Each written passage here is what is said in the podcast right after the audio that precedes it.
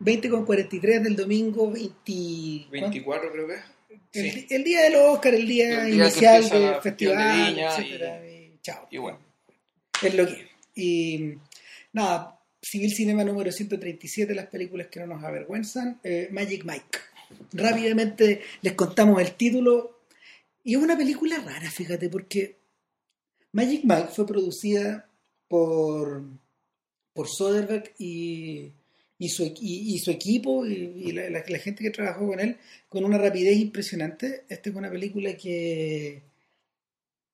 A ver, que este gallo, este gallo eh, se le, se, le, se le ocurrió de conversar con su actor, ¿cómo se llama este tipo? con Channing Tatum. Con Channing Tatum conversando en el set de Haywire. Exactamente, por si no se acuerdan, Channing Tatum en Haywire hacía el papel de un agente que iba a perseguir a la protagonista y con la cual se agarran a puñetes en la escena inicial, en Claro. el café. Eh, es. claro, eh, eh, es divertido porque te da la sensación al principio que o, o- o son compañeros o fueron compañeros o a haber el clásico romance Sí. entre ellos, ¿cachai? Pero lo primero que hacen es molerse. Sí.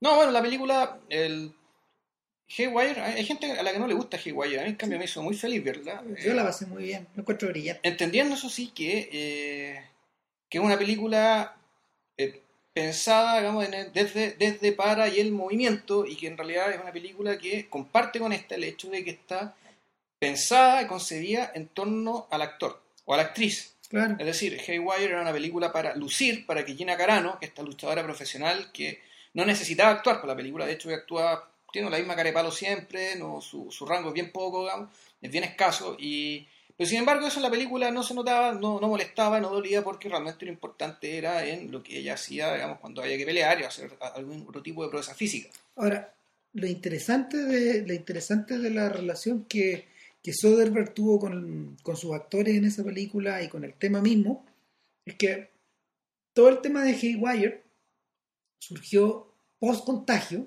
¿ya? A propósito de dos problemas en el fondo. Uno era que era que eh, Soderbergh había sido contactado por Brad Pitt para hacer Moneyball. Sí, pues y él, la- la- él no, la, no la pudo hacer, no me acuerdo por qué razón. Se cayó última hora. Lo, cuando, cuando Soderbergh empezó a poner objeciones a, cierta, a ciertas cosas del guion, para poder volverlo un poco más acorde a las cosas que él pensaba, Pitt dijo no y rápidamente lo sacó de la ecuación. No hay mala onda, pero, pero no, no seguimos con esta, ¿verdad? Pero le damos privilegio, el, guion de Sorkin pesa más y listo. Y, y Exacto. ya. Y, y en el fondo, eh, si ustedes se devuelven en los podcasts, se van a dar cuenta de que el instinto de Pitt, al menos en ese sentido, estaba en lo correcto, porque no había que jugar mucho con ese material. O sea, eh, estaba, estaba bastante, estaba bastante cerrado, bastante masajeado, Sí. y es una película de guionista, prácticamente. Y- pero en el caso de, en el caso de Haywire, aparte de eso, el haberse visto con esta, con este, con este hueco en, en su, en su agenda, eh, lo motivó a recordar que en el fondo nunca había filmado una película de acción. Y eso lo llevó eh, a no calentarse la cabeza y a elegir, en vez de un actor, en vez de un actor que, que a- al, al cual ponerle un doble encima, O entrenarlo, qué sé yo. claro, optó por la misma solución que Tarantino hizo en Dead Proof, cuando ocupó Claro. a Zoe Bell. Es decir, ocupó, ocupó una persona que puede pegar combo Claro. y, y desarrolló una película como por ejemplo lo habrían hecho eh, o como lo hicieron, eh, no sé, o como suelen hacerlo los directores de cine hongkonés, que, que ellos trabajan con actores y actrices que son capaces de hacer sus propios stunts, Claro. como Sang Si por ejemplo. O, o- o más fuerte, o sea, los, van a buscar fuera del mundo del mundo artístico, digamos, derechamente Claro. a, a, a los rings. Exactamente, como, el- como ocurre por ejemplo con algunos de los actores del Tigre y el Dragón, que, que esencialmente son gente que llegó a actuar, es como que llegó a actuar por la cantidad de proezas físicas que ellos podían hacer. El, es bien parecido, por ejemplo, a propósito de esta relación como del actor, su pega y Mm. los roles que interpreta, a la forma como John Ford desarrolló parte de su compañía. Varios de los personajes que varios de los, de los tipos, de los actores que, que tenían roles secundarios en, su película, en sus películas, por ejemplo, Ben Johnson, eran cowboys. Ben Johnson era un, ben Johnson era un, joven prodigio del rodeo. Ya. ¿cachai? Él trabajaba en el rodeo, había sido campeón nacional de rodeo. Bueno, si, si- si nos vamos más lejos, bueno, y la cuestión también funciona con The Wire, donde necesitan Claro. gente en la calle, y llevaron gente en la calle. pues. ¿Cómo se llama? Babs, se llamaba la cabra chica Babs que era más macha que todo. Sí, pues. Y que efectivamente ella era de la calle. Era de la ella, ella era ahí. Entonces, el, el- en ese sentido, en ese sentido, esto está emparentado también un poquitito con el uso que, que Bresson le da a sus modelos y a sus rostros. En el caso de Bresson, elegía, elegía personajes que no necesariamente eran actores, pero que tampoco necesariamente tenían características de los personajes, el ejercicio era más puro. Sí. Eh, porque no tenían características necesariamente de los personajes a los que él les asignaba, sino que él apostaba porque la presencia y la forma en que él filmaba a esta persona iba a transmitir o, iba a tra- o, o- o algo de la persona se iba a transmutar en imagen, como pasa en Muchet, por ejemplo, donde la identificación es total. Y nada, volviendo, volviendo, al tema, volviendo al tema con Soderbergh, eh, esta misma lógica de Haywire la trasladó a Magic Mike a propósito de la anécdota que le contó Channing Tatum acerca Claro. de de, de- sus 18 años. Claro, porque Channing Tatum, bueno, ella, y él ya es un actor y todo el cuento, pero Channing Tatum fue stripper. Claro, así Eh, empezó. Cuando, cuando era, cuando era cabro, cuando era joven. Y En Miami, Cuando tenía 18, 19 años. Bueno, esta película está en Tampa, en realidad. Exacto. Claro, y le contaremos En qué, Florida. qué pasa con Tampa y Miami. Y que efectivamente es la edad que tenía el, no el protagonista Magic Mike, sino el muchacho al cual conoce Magic Mike, The Kid, como The Kid. dicen. Claro. que se llama Alex Adams. llama. Claro. Y nada, et- el- en el fondo, esta es la historia, esta es la historia de un sujeto que encuentra una manera fácil y rápida de hacer plata, pero que al mismo tiempo comprueba, comprueba que es un, es, es un cautionary tale también. O sea, y una historia un poco, y una historia moral en el último, en el, en el último sentido. Porque eh, O sea, obviamente esta, fue- esta manera de hacer plata tiene sus bemoles. O sea, es una historia, es que yo no sé si es necesariamente una historia, o sea, es una historia moral, pero no en el sentido de que, o como Caucho Vidal, de que puta, hay un camino correcto y hay un, capi- hay un camino errado. Yo No. yo, lo vería, yo no lo vería exactamente así. El dilema, Mike, para, para empezar ya la película y cómo te lo muestran, Mike es una persona como de casi los 30 años. ya, un, un tipo ya más de 30 años que, ya desde la primera escena, es un tipo que puta, despierta con dos minas en la cama, ¿cachai? Así te lo muestran. Pero demuestran al tiro que la- las tipas con las que están tampoco están particularmente interesadas en él. No, O sea, es una, una cuestión como que, que- que se ve. Después, paradoja, pero ahí uno, eso es lo primero que uno de él. Después, te muestran que se sube una tremenda camioneta, una cosa, una esa gigante, una camioneta negra, lujosa, brillante, bonita, y se va a trabajar a la Contru. Entonces ya, hay una cuestión que te empieza a parecer rara. o sea, es decir, ¿cómo ¿Qué está haciendo este gallo ahí? que raja en la Contru, que sea en Estados Unidos, ¿cachai? Puta, anda con esta tremenda camioneta. Ya, raro. En la Contru, conoce un cabrón chico que anda en un auto súper destartalado, tan destartalado que el auto queda en pana. Y este cabrón chico, que es un pendejo, 19 años, puta, se apiada del huevón y le dice, ya te llevo para tu casa. ¿Cachai? Exacto. Y lo lleva para la casa. Y después, puta, sucede que este, este pendejo que vive con una hermana, vive, vive, vive en el sofá de su hermana, porque el huevón fue a la universidad, tenía una beca para, hacer, para jugar fútbol americano, Sí. pero la dejó.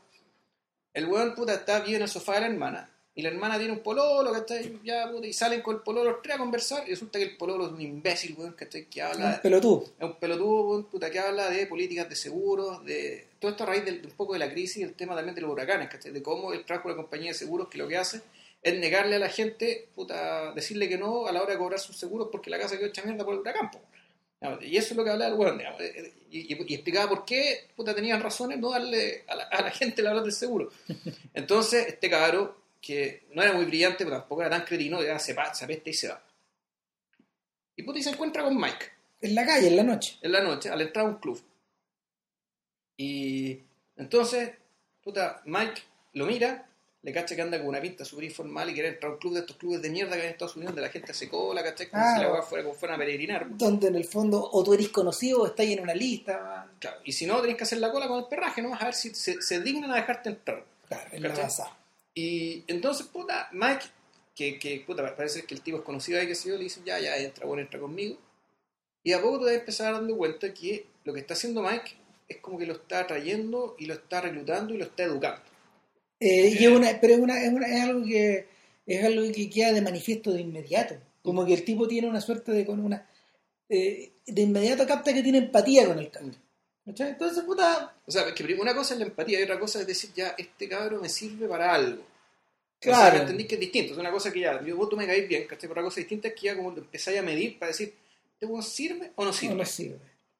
¿Sirve o no sirve? Entonces, puta, eh, puta, lo- el- este- este, Mike pone a prueba a- al cabro chico, el cabro chico se desenvuelve más o menos bien, y ya llega el momento en que Mike esa misma noche, al cabo de un rato, lo lleva a donde lo quiere llevar a conocer, puta, y lo lleva al club de strippers donde Mike trabaja. Pero llega al club, claro, que es un lugar que es un lugar bien particular porque se nota que es un edificio antiguo que es como estos edificios curvos de los 70, como redondo en el fondo. Esencialmente es una cosa que no podría ser nada que no fuera un lugar como para chupar y para mirar gente, porque es como es como un mini circo.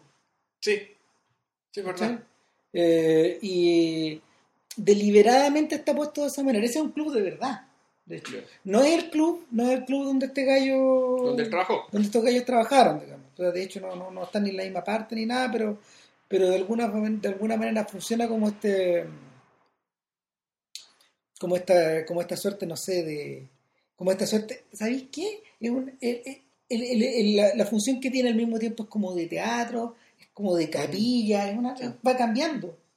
Sí, Y, y nada, pues, en, en ese, ese lugar está regentado, está, as- así como los puteríos están regentados por una Sí. señora, este lugar está regentado por Dallas. Dallas, así se Puta, llama. y Dallas es Matthew McConaughey, y en el fondo, para que, para que ustedes ubiquen al tiro qué tipo de pega hace Dallas, es como Joel Grey en cabaret. Es decir, el mismo, es maestro de ceremonia, Pero el owner también, el dueño. claro, Sí. es, el dueño, es el administrador, es el gallo que cacha el talento, Sí. O sea, es, es el papá. O sea, esta película, en rigor, eh, si ustedes vieron Boogie Nights, eh, se, han- van a, se van a dar cuenta que eh, la relación es inmediata en términos de que lo que está mostrando, en el fondo, es una familia. Claro, En último término, esta cuestión es una familia donde, bueno, este sujeto es el padre. Entonces, Claro. El padre que se preocupa por todo, el, el que, el que está, el que sostiene todo el boliche, digamos, en términos como de, eh, de presencia, de contacto, y también un poco enojado del negocio. y en este caso particular también la hace, la juega de macho alfa también. Sí, porque obviamente, obviamente, no sé, po, puta, la sexualidad tiene un papel, tiene un papel central en la película finalmente. Claro, a ver, eh, y además, el, y además este personaje tiene, y la particularidad, y aquí está lo que tú, lo que tú tienes razón, es que este cuento es un poco un cuento moral, este personaje es, es una proyección del futuro, es decir, es una, es una forma de futuro para el stripper, para, para lo que es Mike y para lo que es este pendejo, digamos, este, este, este tipo, es lo que les espera a ellos, ¿cachai? si se dedican a este negocio en serio. Claro, si la haces bien. Sí, y, Sí. pero- y al mismo tiempo y es un tipo que, eso sí, tiene, eh, tiene cierto nivel de psicopatía. O, o- Sí, o- o po. dicho otra manera, no psicopatía, pero es un tipo que tiene algún tipo de desorden, que el cual consiste en que él nunca se bajó del escenario en rigor. No, po.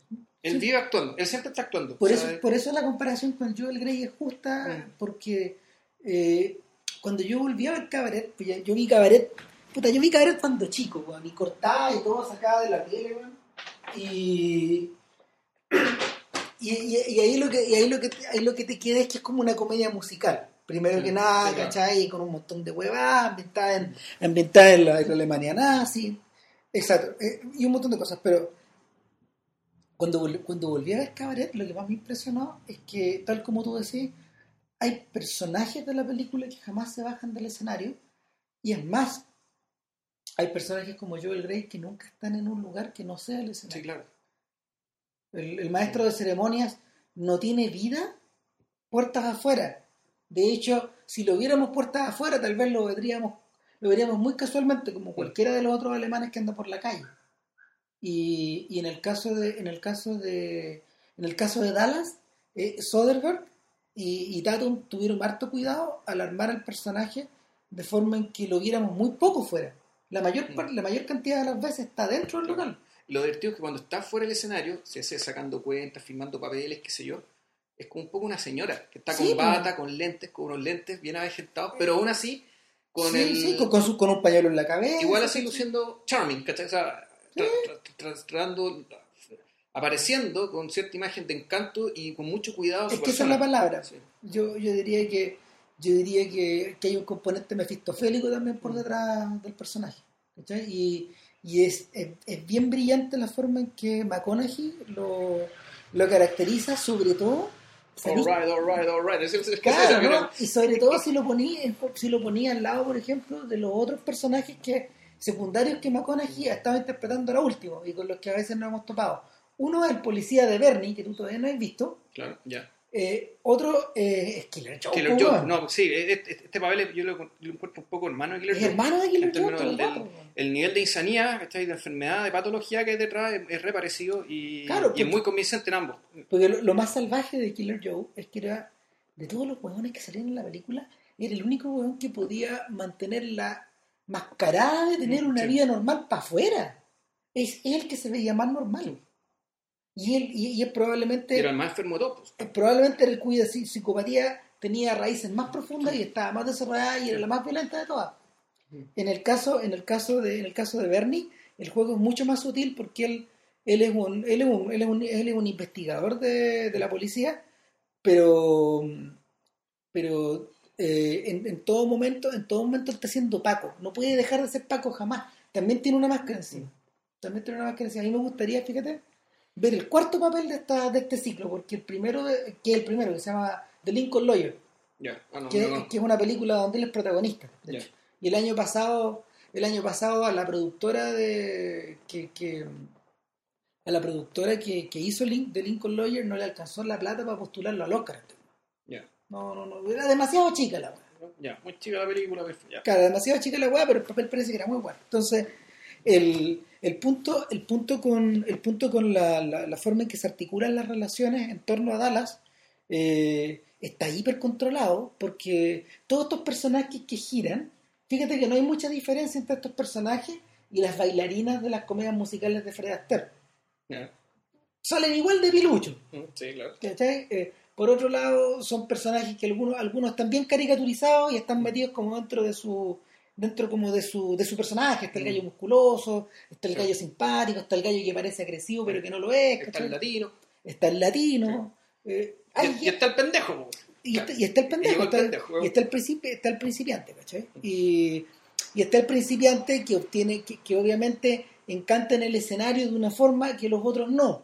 Probablemente porque, Porque él, él- no, porque es el único que tiene todo lo que los otros ya perdieron. Exacto. ¿Cachai? Como todas las, como Sí, todas las, como todas las películas musicales. O sea, si, uno ve Easter Parade, por ejemplo, esta película donde Fred Astaire dice, bueno, pierde a su bailarina, a su compañera de baile, y medio borracho, bueno, en, un, en local dice, puta, yo puedo hacer bailar a cualquier persona que me se pase, a la primera persona que me hable, puta, pasa a adjudicarla. po. Entonces, que- que- y ahí queda enganchada esta queda enganchada esta misma idea, pues esta que viene de la calle y yo en realidad la puedo modificar a mi manera.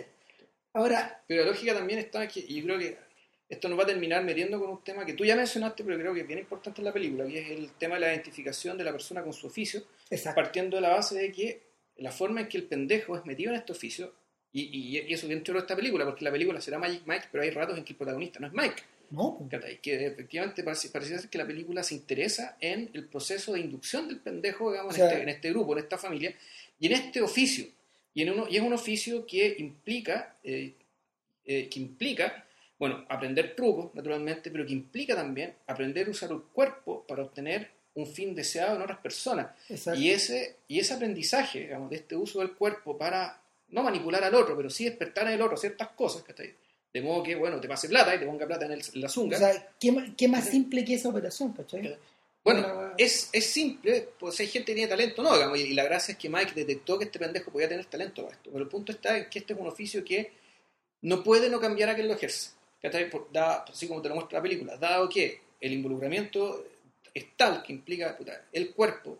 Pucha, es una pega, es, es algo de lo que cuesta mucho sacarse encima, ¿cachai? Y imagino que, bueno, yo no sé si habrá películas que hayan tomado el tema de la prostitución desde ese, desde ese mismo lado. Eh, ¿sabéis Porque? Irma la dulce es otra cosa, ¿cachai? Porque Eh. Bueno, Godard, que lo trató durante, no sé, 20 años, el Sí, tema, es que para él el tema de la prostitución era, era, era una metáfora política respecto a la situación de, de Europa frente a Estados Unidos. ¿cachai? De eso, en eso estaba pensando el weón. claro, ¿Cachai? No sé si me entendí. Yo no, no sé si él, él se metía ya puta, en, el, en el plano, ¿cómo llamarlo? No sé, genuinamente puta, psicológico de el- del efecto que tiene una persona usar su cuerpo para obtener, cierta- obtener ciertos objetivos. ¿sabéis dónde está eso? Pero usado de otra forma en Bergman. Y es porque en el fondo el, el, el, el, el- ¿cómo se llama? En todo, en, una, una de las constantes de Bergman en, sus distintos ciclos de películas tiene que ver con el tiene que ver con el uso de la de, el uso del cuerpo del actor. ¿cachai? El actor como cuerpo, eh, eh, el uso del rostro, eh, la manera en cómo el- en el fondo esta pequeña compañía de actores que siempre eran los mismos, se iban poniendo distintas máscaras. Sí. ¿cachai? Eh, también está usada en otros sentidos, pero también rematada en el cuerpo. Claro, es que igual nosotros hemos hablado de películas de danza, Sí, de bailarines, donde Claro. los bailarines son el centro. Por ejemplo, esta película, la que más me ha gustado es la de, la de Alma. Yo creo que es la mejor que ha tratado ese tema, pero, pero igual también hay, hay, hay la preocupación es otra, ya tiene que ver con Eh, el trabajo donde- colectivo, con la donde creación la- colectiva, con el someterse a un proceso creativo. Don- ¿Sabéis que don- yo creo que la, la respuesta está la respuesta está en las películas de Bob Fosse? Y es por eso que esta película es media pareja, es media, está, está Mm. media emparejada con esta, ¿cachai? Ya que de- cabaret, fíjate. Claro, Sí. no, y sobre todo All That Jazz. ¿cachai? Sí, pues. Porque en All That Jazz el proceso de modificación del cuerpo weón, llegó a tal punto, en el caso del coreógrafo, que, que no solo el weón proyecta, lo, lo proyecta encima de la gente que él influye, sino que ya corrompe su cuerpo. Corrompe su cuerpo. Claro, y- y por eso es que la película termina como termina. Claro, claro. El corrompe su, eh, corrompe su cuerpo y nosotros sabemos que en el fondo esto no es un camino de perfección, sino que es un camino de corrupción. El- O sea, es un, es un ascetismo extremo que termina en la, austru- en la destrucción. Claro. Eh, eh, volvemos al tema de los ascetas. porque otro- ayer me estaba acordando con, con un amigo de, de nosotros, Claudio Núñez, a propósito de Zule Soleil de Satán, Ah, que también tiene que ver un poco con eso. y que también hablaba en el podcast. sobre Claro, claro. O sea, si ustedes se devuelven para atrás, esas son el, el- uno de la- una de las vertientes de la película de Pielat, de este cura que en el fondo, este cura que en el fondo tiene poderes, tiene poderes que son extra, extramundanos. Eh, este, este cura, el, el cuerpo del cura también se comienza a corromper en la medida que él, comienza, él, él comienza a batallar contra, eh, él comienza a batallar en este terreno, en este terreno que también es extramundano. Y, y el, en el caso de, en el caso de la, en el caso de, de Magic Mike, eh, lo que empieza a ocurrir, tal como, como muy bien decías tú, era que el, el proceso de cambio que el pendejo va teniendo mm, eh, puede que no sea muy distinto al que han tenido los otros en determinado momento, pero como lo estamos viendo a través de los ojos de Mike, en algunos, en algunos momentos se pone, se pone, se pone negro, ¿cachai? Se pone, le despierta repulsión incluso a, a, a Mike. La, la razón por la que la película, la, la razón por la que la película se llama Magic Mike y no Magic Kid, por ejemplo, eh, es esa, porque finalmente, mira, cuando yo la veía, cuando yo la veía, yo empecé a ver que se me desaparecía el, el personaje de Tatum. Sí. Yo pensaba que esta es la historia. Mira, yo pensaba que este, cuando, me- cuando la veía decía, "Puta, esta es una historia que no es tan distinta a buena Flashdance, por ejemplo. ¿Cachai? ¿Por qué? ¿Por qué? Porque en el, en el fondo la Jennifer Bills de la película también es una mina que tiene dos pegas. Es una mina que trabaja de soldadora. Sí, una- un- Puta, es una pega muy macho. claro. ¿cachai? Y por otro lado, bueno, y expresa su interioridad, weón, bailando, weón, y no sé, pues hace sus coreografías y toda la weá, y también tiene esa, tiene esa dicotomía. En el caso de Mike, eh, este weón lo que él quiere hacer es muebles de diseño. Y el weón tiene Sí, un. es, que, weón- es que además toda la cosa está invertida, ¿cachai? Porque Claro. en, en, en, en Jennifer Beals, en la película de los 80, ¿cachai? Puta, el baile es liberación, claro, ¿cachai? El baile es para liberarte, en último término. En cambio, eh, para Channing Tatum, puta, el baile, lo que es dirección para diversión para otros, para él, esa es su pega de 9 a 5. En el fondo, esa es la pega que le permite hacer su hora, su, liber- eh, li- liberarse haciendo muebles. claro, llegáis a la conclusión de que en el fondo este loco, este loco estaba yendo a las construcciones y trabajaba ahí para tener contactos para poder moverse después en el mundo de, de estos constructores. Y también, y puede ser que, dice la mina que tenía, para el último caso, tener una pata, tener una pata, ni, ni siquiera a nivel de contacto, mentalmente tener una pata fuera de este otro mundo. No estar siempre, no estar 100% metido en el mundo del streaming, ¿cachai? porque en algún momento efectivamente se quería salir y quería tener en la cabeza, saber lo que pasa en el otro mundo, ¿cachai? el último término. O sea, Claro. hablar con gente que, que trabaja en estas cosas, ¿cachai? Y no estar siempre puta, conviviendo con sus colegas digamos, y, con la- y con las mujeres que van a entretenerse al, al, al, al club de streamers. Puta que puede estar muy bien, pero Mm. resulta que resulta que son como son mundos cerrados. Lo mismo ocurre en el mundo del porno, porque tú de, de- Sí, que distinto. de- de- Y, de- y que más difícil todavía, ¿sabes por qué? Porque en último caso el mundo del porno, eh, en el mundo del porno, igual hay una, hay una sordidez que el mundo del streaming masculino no tiene. claro, ¿Cuál es? Que las, las mujeres cuando van a los clubes de strippers en general es un ambiente muy festivo, donde las mujeres van, se cagan de la risa, se ríen, se libera. te corretean un poco, te, to- te toquetean un poco, qué sé yo, ¿cachai? Pero no es el ambiente pesado de hueones reprimidos con la mirada turbia, ¿cachai? Claro. que tienen que aguantar las strippers femeninas, por ejemplo. Que, que están ahí bailando, y los tipos las miran así con una cara como de. Puta, una, una cara de fracaso terrible. ¿cachai? En cambio, las, las mujeres que van al club este, puta, van a reírse, lleva una fiesta. ¿cachai? Entonces, Es una fiesta de cumpleaños permanente. permanente. Entonces, para el bailarín, ¿cachai? si bien puta, es utilizado, ¿cachai? pero dentro de todo, el ambiente es un ambiente bien alegre y, una, y, una, y, en la película también te lo dicen, es bien gratificante vamos, poder despertar semejante alegría ¿cachai? en tu público. En el público. El, sabéis que también estaba pensando en el tema de las comunidades cerradas. El- hay películas que son sobre comunidades cerradas, ¿cachai? Eh, la, la- la principal que se me viene a la cabeza es Los Ángeles Tienen Alas, de Howard Fox. La película de los aviadores, ¿te acuerdas ahí? La de Cary Grant. Crédito. Puta, son aviadores que trabajan bueno, haciendo una pega, son correos. Y trabajan haciendo una pega muy difícil porque tienen que pasar una cordillera que tiene muy mal tiempo. Entonces, ¿qué pasa? Son muy pocas personas las que pueden hacer O esa sea, en el pega. el vuelo nocturno de. O sea, Exacto. como... Exacto, pero all over again. Todo el rato es lo mismo. ¿Qué, qué pasa? ¿Qué pasa? Como son muy pocas personas las que hacen esta pega, se juntan entre ellos. Sí, claro. ¿cachai? Y, el, y, y eso hace, eso hace, mm, por ejemplo, mucho más turbio las relaciones interpersonales, porque también hay mujeres metidas acá de por medio, eh, pero al mismo tiempo eh, hace, hace mucho más dramáticas las ganancias y las pérdidas Ya. que tienen estos respectivos personajes. Entonces, en la película de Hawk, obviamente tiene que haber un accidente donde un loco muere, Sí. ¿cachai? Y pasan distintas weas. Y, y en, en, en esos mundos cerrados, lo que tú tenés lo, lo que tú tenés son personajes que van entrando, pero al mismo tiempo tenéis personajes que están desesperados por salir. Eh, Horizontes Perdidos de Capra también trabaja sobre esa misma idea.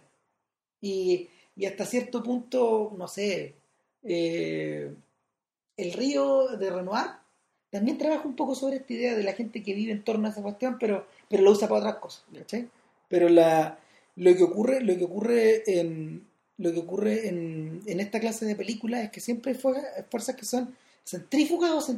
o centrípetas y te traen o te repelen. O sea, no, lo que pasa, en realidad lo que pasa es que siempre están las dos. Claro, Siempre peleando, digamos. Siempre está la, Y- la pelea en las dos. Y es lo que ayuda a desarrollar la historia. y lo mismo pasa acá. y lo que pasa en la, en la casa de distintos personajes pues, es que está una o está otra. Y, y bueno, en el caso del personaje McConaughey, él es el centro. El Ah. tipo que las fuerzas son tan centrípetas que el tipo se convirtió en el centro. Todo él es el sol, ¿cachai? Todo converge hacia allá y él es el futuro. digamos. Él es el tipo 100% metido en este negocio, tanto que es un tipo que no es capaz de bajarse el escenario, que no es capaz de tener vida propia por fuera. O sea, ¿qué es lo, Empieza ¿en qué está concentrado este momento toda la película? En conseguir la suficiente plata para tener otro local en Miami. O sea, en el fondo va a ser el upgrade, eso va a pasar a Que es donde la plata está de verdad. en las ligas mayores, donde, claro, más gente, más Turistas. turistas, efectivamente. Porque Tampa ya muy bonito eso, pero ya Miami es, es pegarse el salto, ya un salto grande. Claro, y se, y se requiere un gran nivel de inversión y Claro. se requieren los mejores strippers del negocio, es decir, los Claro. mejores players que él pueda tener, bla, bla, bla. Así es como manejar un equipo de fútbol también. No, sí, tiene, tiene un montón de todo. Es que al revés, manejar un equipo de fútbol es un poco manejar también una familia, ¿cachai? Exacto. O sea, eso, manejar el equipo y entenderse con los dirigentes que. De otra wea. Entonces, por eso esta pega de entrenadores tan jodida. Ahora, el, el tema con Mike es que tú, tú sentís que permanentemente él, está, eh, él, siente, él siente que va de salida todo el rato. O sea, es que él quiere salir. Realmente él quiere salir. Y no es porque no le guste, no es que no, es que le, no, es que no le guste la vega, no es que eh, no le guste que bailar para mujeres, pero yo creo que lo que realmente la jode es lo que es lo que pasa con estas minas con las que se acuesta y qué sé yo, y que las minas no lo toman en serio. Eh, en Que esta, no, no es, no es considerado como un sujeto como un sujeto Es- válido. digamos, es que ¿cachai? eso iba, porque, eso, eso iba, porque este, este tiene, básicamente tiene dos minas en la película. Una es Olivia Moon, que es la morena. Y es la morena, que es una psicóloga, que es su amante. Claro, una amante con la que y- van ahí, Claro, se y- acuestan, de repente invitan a otra mina, ¿cachai? qué sé yo. Exacto. Eh, y la otra persona es la hermana del, del cabro chico. Claro. ¿Cachai? Que. No, Alex, no, No me acuerdo No. de eso. no me acuerdo, pero es un personaje que es un personaje que de hecho tiene, un- tiene un poco de tintes hasta masculino, fíjate yo. No, yo no sé si. No, no es que sea masculino. Lo que pasa es que un personaje que es lo opuesto a Mike en términos de que es un personaje muy ascético. Eh, Claro. Muy ascético, en realidad muy abnegado. O sea, que trabaja en. eh, es como una. Trabaja en el negocio de la salud, pero teniendo el papel más subordinado posible dentro de la salud. Y ni siquiera Sí. no es que sea enfermera, sino que es como un asistente enfermera. exacto. Y, Entonces, es un personaje que vive en, en, en un entorno, profesionalmente un lugar donde se sufre mucho. Y ella como que tiene que... y no puede tomarse en serio Mike. Brooke se llama esta. Como lo vimos hace un rato ahí en, en. Nada, ella no se puede tomar en serio Mike. No es una. No, no es un o sea, y lo que lo jode a Mike es que en el fondo él no se siente interlocutor válido para hablar de cosas serias con nadie, con nada con estas minas. Claro, y uno ve inmediatamente que el tipo efectivamente tiene cerebro, tiene un tipo que piensa rápido, que puta, tiene, tiene sensibilidad, o sea, un, un tipo no, no, no es ningún mandril, no es un tipo que está completamente enajenado por su trabajo, nada, una- es una persona que podría perfectamente eh, puta, llevar una vida normal, pero los otros no lo perciben así y a veces el mismo no se no se percibe así. percibe así. O sea, de hecho hay una- hay una escena donde este loco va a solicitar un crédito. Claro. Puta, para que para poder financiar esta cuestión. Su proyecto de mueble y tiene 11 mil dólares en billetes, y los pone ahí mismo arriba de la mesa. Quizás de andan salido. Claro, ¿verdad? y el tipo no puede evitar, o, o, o mejor dicho, usa lo que ha aprendido como stripper, digamos, para caerle simpático a la, a la ejecutiva, se le hace el estupendo, le hace reír, le echa Pero talla. esas qué sé reglas no funcionan ahí. Pero, y la cosa funciona en parte, Claro. de hecho avanza, avanza harto, pero cuando llega el momento definitivo, ¿Qué pega tiene usted? Le dicen. y él no... Que uno puede decir Claro. que es un stripper. No, Eh, ahora, todas estas dificultades que tiene Mike eh, ya en su, no sé, décimo o duodécimo año como, en como stripper, claro. eh, no las tiene de Kid. Para de Kid todo es promesa. Es tan promesa que se mete junto con, los- con algunos de los DJ a, a, ¿cómo se llama? Puta, cosas más turbias. digamos. O sea, un, el, el DJ del boliche, un cubano bien guadón que hay ahí, le dice, mira, si quieres ganarte unos extras, eh, puedes vender droga mientras sigues el show. Claro, estas minas compran, estas minas Así- están, están tan entusiasmadas, hay que subirle Así- el nivel de entusiasmo. Así, así el combo, pues. Claro. Así una, así un dos. El problema, bueno, es que tenéis que, es como un killer show, tenéis que tener cuidado que no te caen, po. Y The Kid, obviamente, bueno, anda tan, anda tan metido en la weá que, que no mira dónde está pisando. Finalmente, finalmente Soderbergh utiliza ese personaje para para, Para que se mande una cagata tal que rompe Es- el equilibrio de todo, exactamente, digamos, para, para, para desembocar en el drama, para hacer que el drama avance Claro. y, y, y finalmente enfrentar a estos dos polos que él tiene en la vida del cabro chico. Porque uno es Mike, que en el fondo es como su hermano mayor, y, y, la otra es Brooke, que es, que es su hermana mayor. Que es su hermana mayor y, Pero es que en realidad, ojo, porque en realidad Mike no es el, el modelo es Mike, pero en, ri- en rigor el modelo de alternativa es Dallas. Sea, eh, o es Dallas, o, es- o es- o eres Dallas, o, es- o- eres, Y o eso- eres la hermana. Y eso explica, eso explica por qué Mike empieza a desaparecer en algunas Mm. escenas y se convierte a ratos en un personaje secundario. Mira, el, de todas las escenas de la película, de todas las escenas de la película, la, la- la que más se me queda grabada en la cabeza es cuando estos tipos hacen un- una suerte de picnic y se van Sí. a una isla. Agarran, agarran, unos, agarran unos botes de alta Y velocidad. que eso está fotografiado. extraordinario. Pero con Ya vamos a llegar a eso. llegar a eso. Porque en realidad ahora no hemos hablado mucho de eso todavía porque dentro de todo la película funciona muy convencionalmente en Sí. términos de montaje y, de- y narración. Muy convencional. Para ser Soderbergh, porque Soderbergh suele, suele jugar más con estas cosas. Claro. O solía hacerlo, digamos, en realidad de un tiempo a esta parte ya no tanto. O sea, Nietzsche- o sea contagio por, por, por, por- por la, la necesidad estructural de, de- de- de contar una historia global, digamos, que ocurre simultáneamente con 10 lugares distintos, necesitaba, digamos, este, esta, esta sensación de, de- de montaje invisiblemente visible. Claro. Eh, y en el caso, en el caso de Contagio es tan chacal que el Mm. le costó una hora y media. wow. Claro, porque el weón decidió, no, esta película, a ver, esta película podría tener tres horas a lo Traffic, Sí. ¿cachai? Sí. Que, que es donde, que en el, fondo es, la otra película que se compara el nivel de ambición, de ambición, no sé, de producción que tienen. Pero por- en, en un momento el gallo dijo, no, esto es, si, si, si lo, si lo diseño de esta manera, me va a quedar como una película para el Oscar, pero esta película no podría ser, de- no, no es de esta forma porque no fue diseñada así. Le quitamos una hora y media y la sacaron nomás, para afuera. Ahora, pero eso implicó eh, sacar líneas completas, es decir, hubo actores que nosotros no vimos nunca y que sí Seguramente, seguramente a lo, lo Terrence Malick, pero, pero finalmente el tipo, el tipo optó por, el tipo optó por, es una opción súper rara en el fondo. Eh, achicó su película deliberadamente en un mundo en Hollywood donde todo, toda, toda lógica bombástica, eh, incluso la del Oscar, la, la- la grandeza se confunde con la grandiosidad. Exactamente, toda esa mugre, ¿cachai? O sea, la, es la confusión, por ejemplo, es, es la confusión en la que en la que no cayó tampoco Lincoln. En este caso en particular hubo gente que la hubo hubo gente que la Sí, que al menos duraba dos horas, ¿cachai? O sea, no, Claro, no, no- no. no se fue al chancho con... no y que la acusaron, la acusaron de que Washington se veía pobre. Pero es que Washington era eso. No, no había manera O sea- de filmarla más grandiosa que lo que era, porque Era una ciudad chica. Y Entonces, con camino a tierra y... Exacto. Y entonces el, la, la decisión la, la decisión de Soderbergh en ese sentido le sirvió mucho acá. Y, y, y fíjate que también es, siento que es como una marca de fábrica que, que está casi en todas las películas de la, de la última década de este weón, si exceptuamos los gran, el gran guiñol de los Oceans. Es otra weá. Eso es, Sí. eso es el circo. Que es un divertimento, en el fondo, y se junta a wear con los amigos. Claro. O sea, se junta a wear con Clooney y con Pete. Eh, Exacto. Para eso es. Ah. Y para eso están diseñadas esas películas y, Y con Damon y sus y compadres son, se juntan roca- wear. y son rocambolescas, ¿cachai? Y todo Es una especie de rat, el Rat Pack se junta a wear y, y eso son esas películas. Y con todo el respeto que nos, que que nos merecen. ¿eh? No, a nosotros nos gustan las no, películas. las tres son muy buenas, sobre todo, a mí me gusta mucho la tercera. todo esto. Me gusta bueno. mucho la segunda. Bueno. Y, nada, el, entonces el, en este caso son películas delibera- deliberadamente tuneadas hacia abajo, como, que- como que tienen el volumen bajo.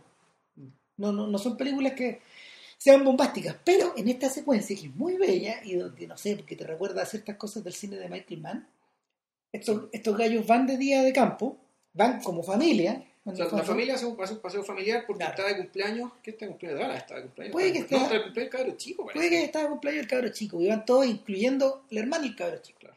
Y nada, pues Mike se la trata de pololear en estos pequeños islotes de arena, ¿cachai? Que son muy bonitos. Eh, y, y te queda, te queda la conclusión, te, te- llegáis a la conclusión de que en el fondo el, el personaje, sintiéndose parte de esa familia y formando parte de este, de este, de esta clica de huevonas, digamos, eh, él, él- él, por otro lado le encantaría estar aparte, le encantaría estar en un su rollo, le encantaría estar Sí, pero-.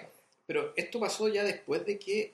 Porque lo, lo- es un momento cuando, está empezando la película, cuando este, este cabro chico lo están induciendo al negocio y ya lo, lo hacen, le hacen la prueba de fuego, lo hacen bailar a- sin saber bailar, lo hacen bailar frente a las viejas Claro. y al público y el, el buen baile. Lo sueltan. Lo sueltan ya, arréglatela. Y efectivamente el cabro chico, porque no cachaba nada, conquista a las viejas, ay, que tierno, listo, pum, pum. Dice, ya, lo van a comprar ropa. Le compran ahí unas zungas con la bandera de Estados Unidos, ¿cachai? con la casita de elefante, qué sé yo, qué guay, ¿cachai? Y le compran las cosas. Y la hermana eh, pide esta cuestión, ¿qué? ¿Vos soy gay, weón? ¿Qué, ¿Qué onda? ¿Qué es esto?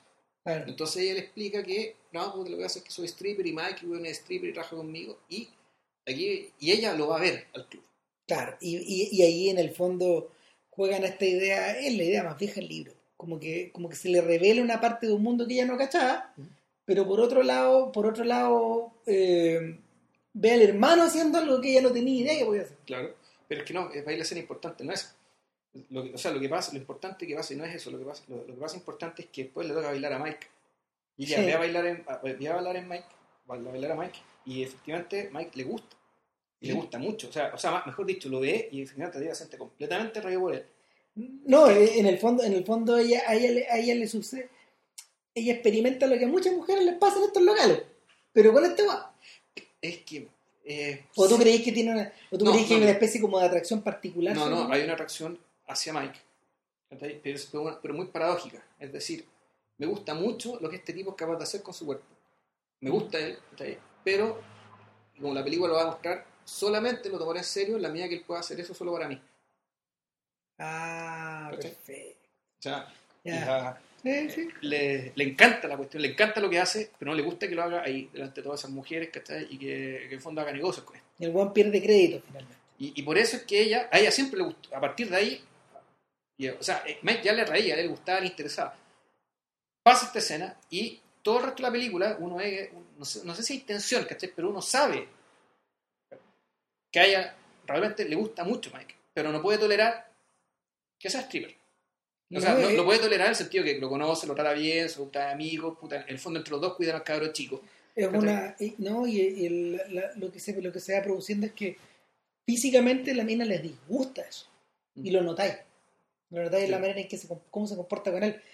La, la, ¿Tú cachado que las salidas que ellos tienen en la película y cuando ustedes la vean o si ya la vieron se van a dar cuenta de que lo que hacen es de cabros chicos. Van a Sí. tomar helado, Van, van a las ferias, van a jugar al golf. Juegan el golfito, ¿no? Parece, sí, o van Claro, a pero- claro, pero eso- un, un Fantasilandia, así, una cosa chica, así. Exactamente, Mike, Mike en el fondo está actuando como un cabro de 12 años o de 15 años con ellos. Sí, pues si él trabaja en el carrete adulto. O sea, Claro. es lógico, ¿cachai? O sea, si yo trabajo en un mundo de carrete adulto, ¿cachai? ¿Qué me voy a meter? Mi salida no va a ser ir a meterme al bar del lado, ¿cachai? Claro, O sea, no, no. eh, es precisamente eso, no. no la, no la, no la ves, en la- no la ves en la posición en que estaba al principio, donde ella estaba con un vaso de vino, escuchando a este weón hablar pelotudes. A hablar de los seguros, Claro, y otro weón exhibiéndose como fuera un pavo real. En cambio, Mike estaba en, el- en este club donde lo vi el pendejo, en realidad no estaba karateando, él estaba llevando panfletos y agarreando, agarrando regaños, digamos, para el club de él. Claro, el, y lo que la, la, la otra cosa la otra cosa que ocurre es que te vas dando cuenta de que todo lo que rodea a Mike de alguna forma está muteado. Y, y el y el y la película eh, mientras más en las escenas en que vuelve a aparecer Mike después de que después de que se produce esta suerte de enganche, en realidad eh, aparte de las escenas del baile, él lleva una vida muy tranquila. Sí.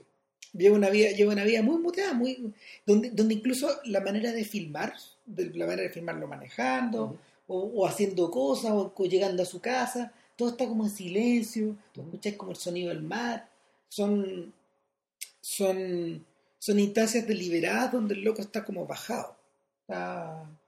Y, y, y, la, y el, el recuerdo que yo tengo, el recuerdo, el recuerdo más presente que tengo de la película, yo la debo haber visto hace como, no sé, unos dos meses y medio, tres meses, eh, el, el- lo, que, lo que ocurre es que hay un se empieza a generar un tremendo contraste entre lo- eh, en los colores bombásticos del, del local y esta, y esta vida esta, esta vida como en grises que lleva él.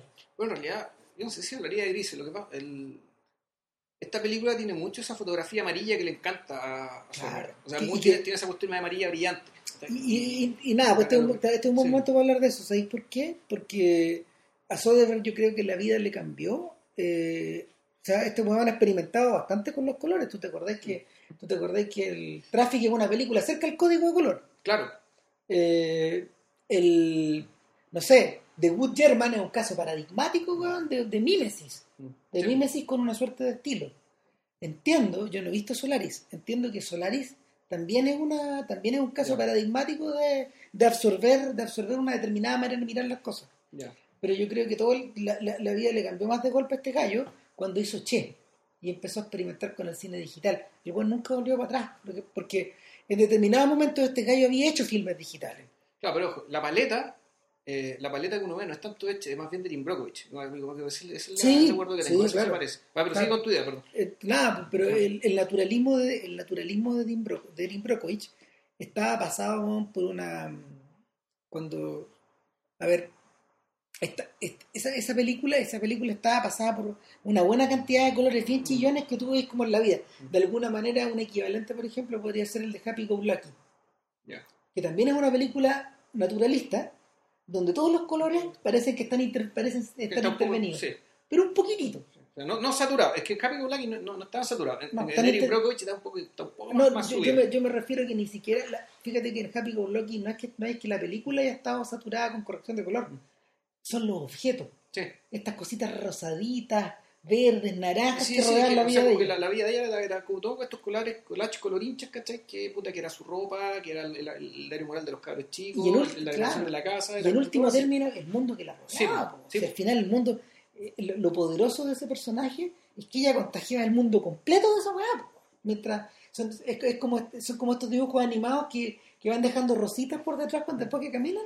Esa clase de güey. Y claro, y, y, y- y finalmente, finalmente, le, finalmente terminaba chocando. po. Mm. O sea, era, tú tenías, hay gente que tenía una reacción convulsiva frente Sí. a esta weá, digamos, porque odiaban a la mina. Odiaban a la mina por ser tan floral, tan rosada, Por ser Hello Kitty, así, por, ser así. Exacto. Y el, eso es un poco parecido a la forma en que Erin Brockovich modificaba su ambiente también, porque Claro. era medio similar. Era ella que, claro, fue una, ella causaba una disrupción, ¿cachai? Fue- la cagada. dejaba la cagada, lo cambiaba todo. torcía, claro, torcía la realidad que estaba en torno a ella, la, la curvaba. Y, y en este caso, en este caso es al revés, encuentro yo. El Mike de alguna manera se mimetiza. Es como los muebles que el weón diseña. ¿Cachai? Que son muebles muy cool, muy Sí. fríos, ¿cachai? Que son muy funcionales. No sé si son muy bonitos, pero son muebles que están hechos Sí. por alguien Claro. en el fondo. Y, y la, la película adopta una, adopta una, adopta esa, esa característica que fíjate que también se ve un poco en contagio. Ya, sí. Tam- también está presente en Haywire. Sí. Y, y tengo entendido que parece que también está presente en, en, en, ¿cómo se llama? En The Bitter Pill, la película nueva, La última. la penúltima. Ah, la última. Ah, ya, Que- ya firmó dos, porque viene la de Ligrache y viene la- Exactamente. Ya. Eh, y el Y en el fondo, ¿sabes que Yo siento que tiene que ver con el digital, con el manejo que el weón ha hecho del digital eh, y, y, que Soderbergh es uno de los pocos tipos que no fotografía el digital de la forma como fotografió el 35. Uno de los grandes errores que, lo, que los directores actuales tienen, o sea, uno de los grandes problemas que los directores actuales tienen al fotografiar en digital es que tratan de hacerlo lucir como el 35 y esa weá no se puede. Eh, específicamente, bueno, porque la, la, naturaleza del, naturaleza del medio es distinta. O sea, uno, uno lo ha visto, por ejemplo, cuando tú veías a Herzog manipular el digital, o cuando veías a Scorsese manipular el digital, o cuando, o cuando ves a, a Michael Mann, te vas a dar cuenta que ellos mismos utilizan esta, utilizan fórmulas de acomodo para poder imaginarse las cosas. Al punto que Public Enemies, ¿recordáis cómo es? Que es una película extrañísima porque, porque recrea los años 30, pero con cámaras digitales, y el look que se obtiene es más parecido a Soderbergh que el resto Claro, los looks absolutamente contemporáneos. Es completamente es impresionante. O sea, no por la ropa, sino tiene que ver con que cómo se ven las cosas, cómo se ven los colores, cómo se ven, cómo, cómo se ven las sombras. Eh, Claro, la definición de las cosas. Y yo creo que, yo creo que en, en cierta medida eh, el mundo de Magic Mike, de, que, está- que está habitado por estos personajes, es post-cinematográfico. El- es es un término que algunos huevones europeos están utilizando ahora como para hablar de para hablar del cine para hablar de este nuevo cine digital, el cine post 35. Ya. ¿cachai? Que, que tiene como ciertas características comunes y, y tiene esta sensación de no tiene, no, no tiene una sensación de hiperrealidad por ejemplo que tiene el Hobbit que es otro camino Claro. que puede tener el digital sino que tiene esta sensación como de mm, no sé como de, de, de- de colores integrados con la forma Claro, pe- pero claro, y el, pero yo- la conclusión, o sea, lo que el efecto general que produce es que igual es cierta artificialidad, exacto una artificialidad, pero que pero no, no, no una artificial- artificialidad condenable, digamos, porque no. No, te desnaturaliza ni pretende ser lo que no es. no eh, es como la artificialidad por ejemplo para ponerles un ejemplo cualquiera es como la artificialidad que se producía en algunas películas de Pasolini que, que en el fondo cuando este gallo decidió hacer películas de época él dijo ok son películas de época pero yo no las puedo, no las puedo filmar fingiendo que estoy en esa época. Entonces desarrolló desarrolló un estilo que es medio artificial que es el que está presente en el Decamerón te lo topáis en las mil y una noches ¿cachai? Y, y- y esas películas también se ven extrañas. No se ven no se ven ¿cómo se llama? no se ven como podría verse por ejemplo Rey de Reyes o Ben Hur. Uno está acostumbrado a esa otra Claro. que es una artificialidad teatral que es como Exacto. la artificialidad teatral de Cleopatra ¿cachai? Mm. esta grandiosidad operática que es otra cosa no, no tiene que ver con eso finalmente finalmente es solo otra manera de ver las cosas y lo interesante lo interesante del producto en este caso es que la forma en que está filmada Magic Mike se adapta perfecto al tipo de tono que tiene la película y eso es una de las cosas más bellas de la película Sí, aparte, eh, y además tiene, tiene la gracia de que aprovecha muy bien la luz de un lugar que es muy luminoso. súper. Entonces, hay una hay escena donde hay una luz dorada preciosa que está capturada con, mucha precisión y que, efectivamente la película ya también habla por sí misma de ese solo plano. Claro, o Se sea, el- eh, eh, es una suerte de belleza que si bien no genera calidez, eh, genera una especie de cercanía o de, mm, eh, de comunión con, Sí. con, con esta idea de que lo que tú estás viendo es algo contemporáneo, es algo actual, es algo, de- es algo que pertenece a tu tiempo. Claro, y tampoco tiene que ver con esta, una luz bella, ¿cachai? Para básicamente engarzar con un estado donde hay mucha belleza, entre comillas, Claro. ¿cachai? Que una belleza bien plástica. Claro, no, no, no va con- no va por ahí. No es, la es curioso porque Soderbergh es uno de los pocos tipos que se interesaba en esta, en esta en esta forma como de manipular el espacio y el color y la forma, pero el otro es Wong Kar Wai, eh, por, por, por- por poner un contemporáneo de él, tienen casi la misma edad, eh, pero Wong Kar Wai lo utiliza de otra forma. Sí. Wong Kar Wai es completamente inve- es, una posición completamente inversa. Sí. Eh, sin embargo, lo, sin embargo, la sensación que se obtiene eh, al ver películas de Wong Kar Wai es que sí están muy vinculadas as- al, al mundo al, al mundo en el que fueron estrenadas. Cuando, cuando, cuando hablamos de, de Fallen Angels, yo me acuerdo que en algún momento salió el tema de que un- nosotros sentíamos que esta película podría, podría tener el calificativo o el... No, perdón, uno lo podría adjetivar como algo New Wave. Porque precisamente el look, el look de la película, La banda sonora. la banda sonora, la temática, la, la- la manera en que se, la manera en que los personajes habitan el plano, evoca, evoca el New Wave. Mm. Evoca esta sensación como de, de, de estar filmada en un tiempo. A ver, la película fue filmada a mediados de los 90, pero, pero, Pero siempre. sí alusión a mediados de los 80. último. Exacto, siempre está hablando como de algo pretérito. O sea, yo, cuando yo pienso en eso, pienso, por ejemplo, al tiro en The Cure y en ese tipo de bandas, ¿cachai? en- en- en- en los dibujos de Thomas Nagel, Esta Claro. cuestión muy estetizante ¿cachai? que tenía. Exacto. El, esta, esta, Y muy plástica también. Sumamente, sumamente plástica, porque uh, nuevamente volvemos a la idea de que el uso del color aquí te modifica la, te modifica la, te modifica el, espacio en que los personajes viven. No el, uno de los problemas que están teniendo las películas actuales, que están filmadas en digital y, y ustedes se las van a volver a topar una y otra vez, una y otra vez, en la medida que más vean filmes así, es que hay una suerte de, hay una suerte como de los tipos todavía no saben manejar ese material para que refleje el aquí y el ahora. El, y es por eso, esa es la razón de, por- de- de por qué eh, todas las principales contendoras del Oscar, que, que, que en general suelen, casi todas este año, por ejemplo, son, dos, son películas que están filmadas de una forma muy bella.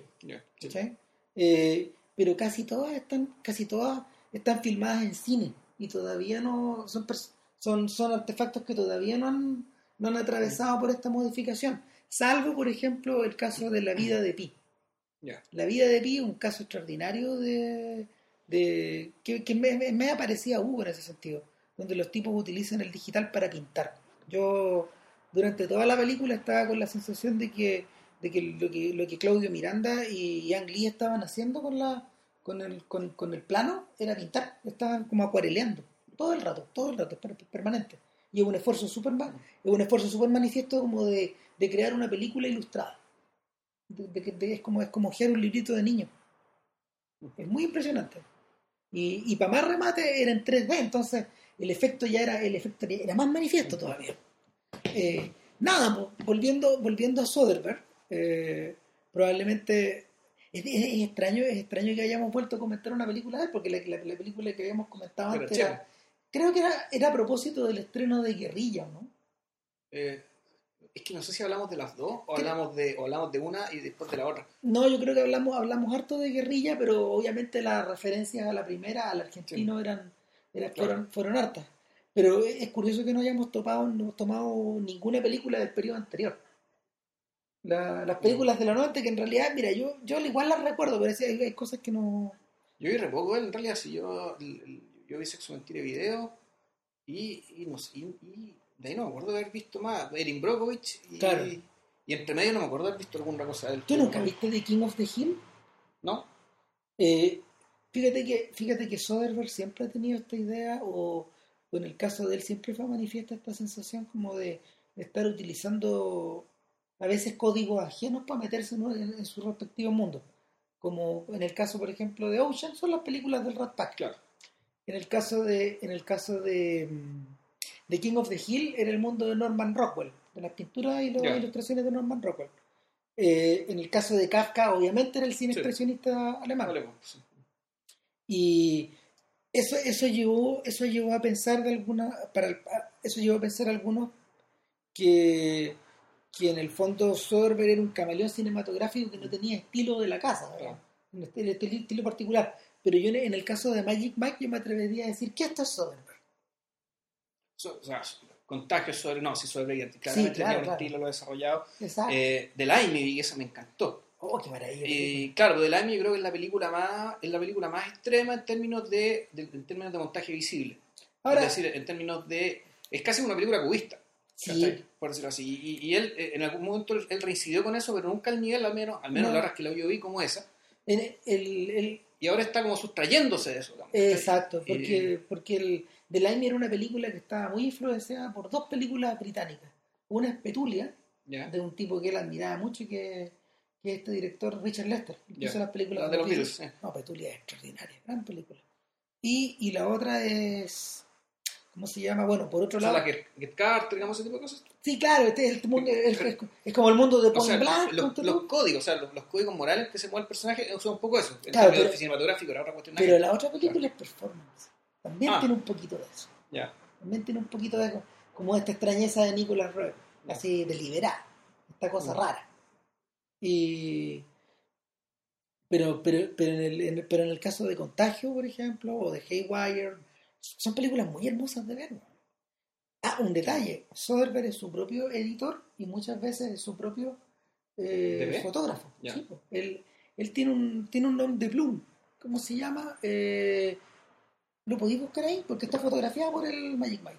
De hecho, Ya. O sea, tiene un alias. tiene un alias, claro. El, el alias de el alias de Soderbergh creo que es eh, Steven Andrews, algo así, no, o Peter Andrews. Eh, Producida fotografía por. Claro, como Peter Andrews. Claro. Es el. Y, y de hecho Peter él ha, él, él ha, él ha sido Peter Andrews desde creo creo que desde Traffic. Claro, y como, como montajista se pone nombre de mujer. Claro, como porque las montajistas suelen ser mujeres. Suelen ser mujeres. Marianne Bernard se llama. O sea, Claro. Marianne Bernard eh, es Steven Soderbergh. Es Soderbergh. Y nada, pues, vean Magic Mike, es una película que la están marketeando como un filme de martes femenino, pero Es que, es que es la cagada, ¿sabes qué? Bueno, yo, yo no cerraría la película porque hay un par de cosas que. Uno, quiero recordar, a, a propósito de la conversación inicial que tuvimos, hay un momento en que, respecto de, del tema de la identificación de Mike con su trabajo, que cuando la. Cuando la, la Brooke le dice, oye, pero tú, tú no puedo estar contigo porque tú eres un stripper. El tipo dice, yo no soy mi trabajo, yo no, y empieza a tartamudear de una manera tal ¿verdad? que efectivamente él, él no sabe si es que realmente puede escindirse de su trabajo. Es decir, si puede ser alguien mientras trabaja en ese, en ese algo. Si puede ser alguien distinto de un stripper mientras trabaja de stripper. Y una escena tan dolorosa, porque efectivamente el tipo pierde su capacidad de habla. Sí. Empieza a trastabillar, o sea, se le desarticula toda el cerebro, digamos, y la lengua, porque eh, efectivamente el tipo está diciendo, no solamente una mentira deliberada, pero sí está diciendo una imposibilidad. Ahora, lo curioso es que se le suele ocurrir a los personajes de Soderbergh. Piensa, tirémoslo para atrás, ¿cachai? El, el, el, este- el- ¿cómo se llama? El personaje de Terence, ¿cómo se llama?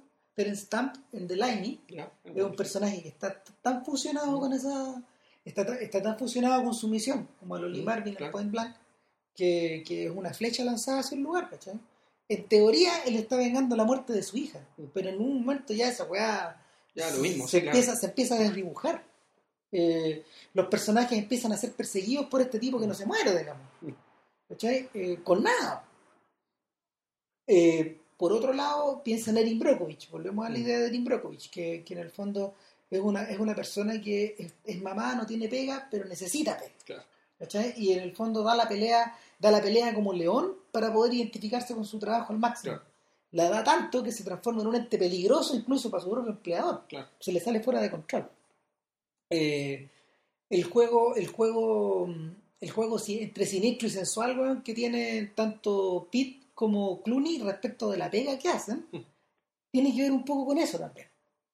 O sea, Está- en realidad no es ningún juego, los tipos no pueden hacer otra cosa. no, pues, Sí, está así, no pueden hacer otra cosa. Son unos No- jugadores, a- son unos adictos. son unos apostadores, ¿cachai? La su apuesta consiste en no va a resultar, no va a resultar el robo. ¿verdad? O sea, Exacto, son tan adictos como son tan adictos como como su ¿cómo se llama? Son tan adictos como su como la gente a la que se oponen, como su no, claro, antagonista. ¿Cómo será claro que el tipo entra, el, el tipo es un apostador siempre, un apostador de vecino que el buen entra a la cana con smoking y sale la cana con smoking porque la cana es un paréntesis, ¿cachai? Con el Ah. smoking no se lo va a sacar nunca, no. Nunca. Va pegado a tu piel. Sí. No, El, el- en el caso del Che Guevara, de la forma en que lo retrata, eh, es, un caso, es un caso bastante es un caso bastante ejemplar de, de identificación total con tu misión, por un lado. De hecho, algunos de los momentos más bellos de la Argentina tienen que ver con eso. ¿Te acordás que el Che Guevara va recitando una suerte de manual mientras lo vas viendo en acción? Pues, weón? Es la dialéctica perfecta, pues, weón. ¿Cachai? O sea, elaboráis tu pensamiento, puta, luego, lo, luego lo estás ejecutando. O sea, el cine te permite, te permite escucharlo elaborar su pensamiento y te permite verlo eje- ejecutando, el, ejecutando su teoría. Sí, y también también el contagio del destino de todos los personajes se sella por su vocación. Claramente. Y, y no hay ningún personaje que, tra- que traicione su vocación. Y, y- y- es raro, fíjate. O sea, Sí, están, Eh. eh, el- en el fondo incluso se condenan por ello. o sea, los personajes, unos personajes mueren, Sí. otros, eh, otros deciden quedarse con sus captores. Sí, otros deciden, o- otros ponen en riesgo su trabajo, ¿cachai? Otros, y, y el- o sea, todos, y eso incluso te podría ser una crítica, en el sentido de que, bueno, este tipo está limitando tanto el universo porque puta, hay mucha gente que sí traiciona su vocación. O a menos que este tipo crea que si tú traicionas tu vocación, Bueno, entonces no era tu vocación. él tiene una película sobre eso, pues, sobre The, Inform eh, The Informant, creo que se llama. Yo no la he visto todavía. Tampoco lo he visto. Y es la historia de un gallo que en el fondo anda vendiendo, anda vendiendo un chanchullo. Ya. Y es una historia real con la protagoniza Matt Damon. Es, acerca de. Pues tendría que verla, pero a lo Ya. mejor ustedes la vieron ya. Pero, pero, pero el, volviendo al Che Guevara, el- en la segunda parte, en guerrilla, en guerrilla tú veis que son las consecuencias de. Son las consecuencias de identificarte totalmente Sí. con tu misión. Sí, po. O sea, no, eso no, no es una alternativa real el o rendirse o reconsiderar el asunto. No, La, ya te lanzaste. los límites los, los límites rematan en una paranoia tal que tú empezás, empiezas a sentir que por ejemplo un personaje como el de Fidel Castro en la película es una persona eh, es una, es una persona que posee la suficiente distancia de, entre su discurso su vocación y el poder que ejerce le empieza a tirar para atrás Sí, en los, en los breves espacios en que Fidel Es aparece que ni siquiera, porque en realidad la vocación de Fidel, a diferencia de la vocación del Che, era el poder. claro era, la- era otra cosa Era otra cosa. O sea, Fidel peleó toda la guerrilla, todo el cuento, y estuvo ahí en los cerros, dio la pelea, pero él era para llegar al poder y mantenerse en el poder. Esa era su vocación. El Che Guevara era otra cosa. Él, él no servía para eso, de hecho él fue ministro toda la cuestión, pues, Ah. se aburrió, ¿cachai? O sea, y era, incontrolable, no sabían qué hacer con él, porque él quería puro mandarse a cambiar, ir a pelear, ¿cachai? Bueno, a otros lados. Y lo que tú acabas de decir eh, responde a la pregunta que mucho gringo que mucho gringo lanzó cuando se estrenó la película, porque para los gringos es una, para- a ver, los gringos la vieron distinto que nosotros, los gringos la veían, la veían en un roadshow, se estrenó cortito, muy, muy poco tiempo en cine. Los gringos la veían en un roadshow que eh, donde tú veías la primera y la segunda parte juntas, Ya. la veían como Lones de Arabia. Pero es un error, son dos películas distintas que tienen más, tienen- son distintas. o sea, Exacto, pero la- las veían, se- las veían Ya. separadas por un intermedio por, largo. por media hora ya. Y, y, el, y, la cosa loca es que muchos tipos alegaban de que les faltaba el periodo del medio. ¿Por qué no está esto? Porque no tenía que ver con la vocación. Este, no, este periodo, este periodo de, este periodo del ministro de salud fue, ¿cierto? No, es un cargo más técnico, tenía que ver con la industria, Ya. tenía que ver con la economía, la Es como el ministro de desarrollo, ponte tú. No me acuerdo exactamente, pero hizo, yo me leí la biografía que hizo Jorge Castaneda sobre él, te la vi en rojo. Nada. Y- pero el, el- el punto es que el punto es que esto, esto habla de la otra vocación, de la otra vocación real. Se salta en el periodo de Angola, sí, Claro. pero pero pero la el, el- auge y caída el, auge y caída es como una especie como de es como una especie de ca- de casa de dos de, dos- de, de techo A Claro, son los dos lados de la misma pendiente. exactamente Bueno, la otra cosa que quería comentar era que efectivamente me da mucho la atención que esta película se comercializara, tú decís, como martes femenino. En Sí. realidad eh, se comercializó, creo yo, como, eh, puta, como un subproducto ¿cachai? del fenómeno de las sombras de Grey, es decir, como una forma más de que la insatisfacción femenina o, o lo que sea, digamos, que femenino que, que, que despierte las sombras de Grey, puta, ya- acarreara agua para el molino, digamos, ¿cachai? Ahora- de ver una película strippers. les pasó una cosa para estos gallos fíjate porque eh, cuando ellos estrenaron la película la ¿Allá o acá? allá la estrenaron tan rápido después de haber hecho Haywire fue hecho fue hecha casi en un espasmo la película con mucha velocidad entonces eh, los tipos no diseñaron estrategia de marketing ni nada Eh, apareció Magic Mike y llegó el público en el fondo. el público llegó solo 75% de mujeres mayores de 34 años Uy, ese era el público el 25% eran hombres ya.